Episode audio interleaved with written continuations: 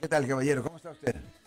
Bien, tenía una pregunta para el licenciado. Sí, ¿cuál es Desde tu que el año pasado tuve un incidente, fui acusado de que había tocado una niña menor de edad en una fiesta, pero pues yo no hice nada. Al siguiente día me habló supuestamente el papá de la niña que me iba a acusar con las autoridades o podíamos llegar como un acuerdo económico para que no le dijera nada a las No. Autoridades. Ajá. y yo le dije que pues que no que sea lo que sea pues yo no había hecho nada. So me arrestaron me llevaron a la cárcel a los cuatro días que estuve en la cárcel. Eso fue el año pasado Ah, me liberaron porque decían que yo tenía una fianza como de 100 mil dólares por eso. Sí. pero no, yo no pagué fianza y salí y luego fui a ver por qué es que me han dejado salir y el fiscal me encontró que no era culpable. Ah, mi pregunta es, ¿se pueden poner cargos a esas personas que me acusaron o Solo la fiscalía lo hiciera. Y generalmente ah, no lo hace. no lo pero escuché? No lo escuché. Solo la fiscalía hace eso. Solo la fiscalía hace eso. Pero generalmente por el conflicto de interés normalmente no lo hacen. Ahora, cuando no presentan los cargos, no persona no sea culpable.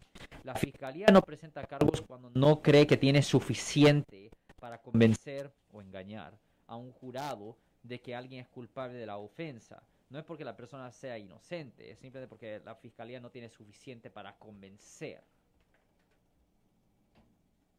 Sí, pero mi pregunta es, ¿yo le puedo poner cargos a la persona que me acusó o no se puede poner cargos?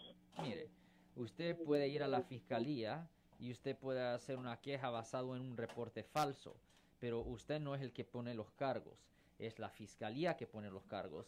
Y generalmente ellos no le presentan cargos criminales a una persona que ha hecho una acusación, porque siempre existe el miedo para el público que si ah, hacen una acusación criminal, y no le presenten los cargos al acusado de que puedan pensar que se inventó la historia. So, para evitar esa histeria, la fiscalía rara, es raro que le presenten cargos a esa persona. ¿Y este caballero pudiera hacer una demanda civil? Well, técnicamente una persona pudiera hacer una demanda civil basado en abuso de proceso. ¿No defamación o algo así? Well, defamación es cuando se publica um, información falsa sabiendo que es falsa, número dos, Y le cuesta y, dinero. y que le cuesta dinero.